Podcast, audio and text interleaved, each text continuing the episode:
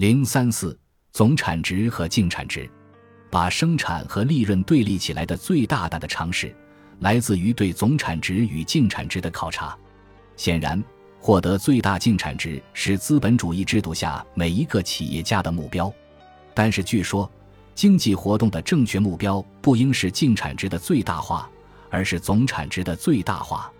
然而，这种想法是建立在一种有关价值评估的原始思想上的谬论。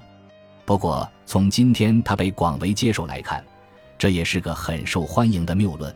某种生产方法值得推荐，是因为它可以雇佣大量工人；生产的某种改进受到抵制，是因为它可能使人们失去生计。诸如此类的说法中都包含着这种谬论。如果拥护这种观点的人还讲究点逻辑，他们就不得不承认。这种总产值原则不仅适用于劳动，也适用于生产的物质手段。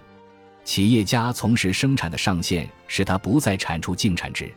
我们不妨设想，超过这个界限，生产将只需要物质手段而不需要劳动力。如果企业家扩大生产以获得更大的总产值，这符合社会的利益吗？如果是社会控制着生产，他会这样做吗？对这两个问题，只能坚定地回答说否。扩大生产却没有回报，这表明生产的物质手段可以被用于经济体系中需求更迫切的目的。如果它们被用于非盈利领域，就会给更需要它们的地方造成短缺。无论在资本主义社会还是在社会主义社会都是如此。即使社会主义社会，假如他的行为是理性的。他也不会无限扩大某些生产部门而忽视其他部门，即使社会主义社会，当生产扩张到支出大于收入时，就是说，当扩大生产意味着无法满足其他更迫切的需要时，他也会停止某些生产。物质手段的增加是如此，劳动力的增加同样如此。如果用于特定生产部门的劳动到达了某个点，总产值增加而净产值下降。这是把劳动力撤出了他们可以提供更有价值的服务的部门，在这里，忽视净产值原则的唯一后果，同样是更迫切的需求得不到满足，而不迫切的需求却有大量供给。在资本主义体系的机制作用下，这一事实被净产值的下降表达得十分清楚。在社会主义社会，防止这种资源配置错误的发生是经济管理部门的职责。可见，在利润和生产之间并不存在矛盾。即使从社会主义的观点来看，经济活动的目标也只能是净产值的最大化，而不是总产值的最大化。然而，人们却固执己见，有时涉及的是全部生产，有时只涉及劳动，有时是农业生产。他们谴责只顾净产值最大化的资本主义活动，呼吁国家干预以纠正弊端。这种讨论有着悠久的历史。亚当·斯密认为，不同生产部门的生产力的大小应以他们使用的劳动的多少而定。李嘉图对此提出了反对意见。他指出，人民福利的提高只能通过净产值，而不是总产值的增长。李嘉图为此受到了严厉攻击，甚至萨伊也误解了他，责怪他完全无视众多生灵的福利。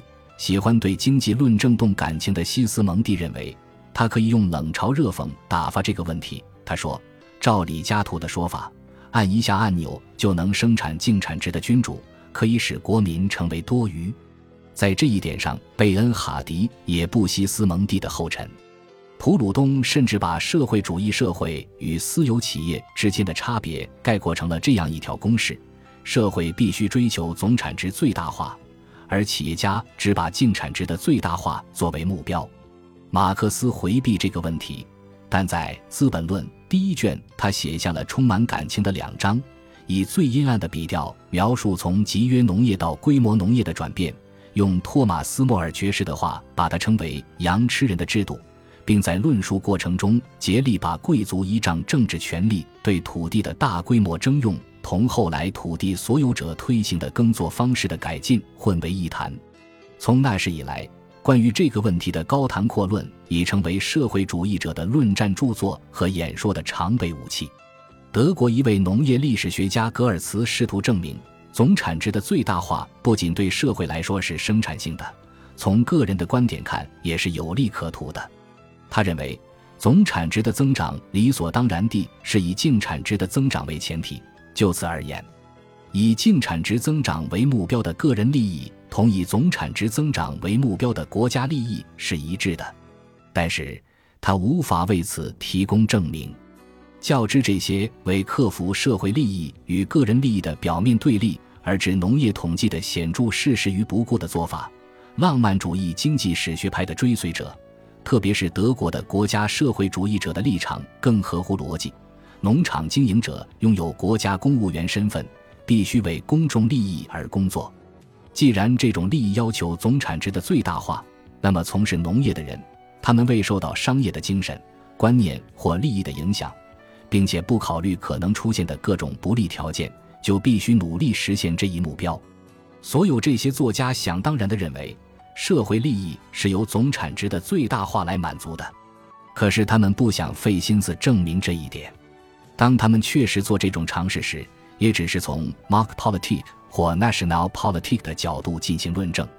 由于农业人口思想保守，保持农业人口符合国家的利益，农民是最大的兵源，战时必须为人口保障食品供应，如此等等。与上述尝试不同。兰德利试图利用经济理由对总产值原理作出论证。他只承认，如果不再产生利润的成本是发生在生产的物质手段的利用上，那么净产值的最大化是符合社会利益的。当涉及劳动的使用时，他认为情况就完全不一样了。从经济观点看，这时劳动的使用并没有造成任何成本，因此社会福利没有减少。总产值下降所导致的工资节约是有害的。他得出这种结论，是因为他假设由此释放出的劳动力不会在别处得到雇佣。然而，这是绝对错误的。只要劳动不是免费物品，社会对劳动的需求就永远不会满足。失业工人会在他们必须提供从经济观点看急需劳动的地方找到新工作。如果兰德利是正确的。那么，一切节省劳力的机器最好根本不存在；抵制节省劳力的技术革新和捣毁机器的工人也无可指责。在使用物质手段和使用劳动之间并无差别存在的理由。从物质手段的价格和他们的产品价格来看，某个生产部门的产量增长却无利可图，这是因为市场需求更旺的部门需要这些物质手段。但是，对劳动而言，不也是这样吗？工人受雇于总产值增长却不能盈利的部门，而另一些部门则急需他们。他们的工资太高，以至于总产品增长的部门不能盈利。其实是因为社会的一般边际生产率高于我们讨论的这些总产值增长的部门，那里使用的劳动力超过了净产值原则所设定的界限。这里不存在什么社会利益和私人利益的对立，在这里。社会主义经济管理者的行为与资本主义企业家不会有什么不同。当然，有大量的观点可以被引用，以证明对净产值原则的坚持是有害的。这在所有民族主义、军国主义思想中司空见惯，并作为支持一切贸易保护政策的论点而广为人知。一个民族必须人口众多，因为它在世界上的政治和军事地位靠的是数量。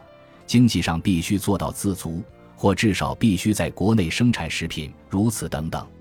兰德利最终只能齐凌于这些观点来支持自己的理论。在讨论封闭的社会主义社会时，考察这些观点为时尚早。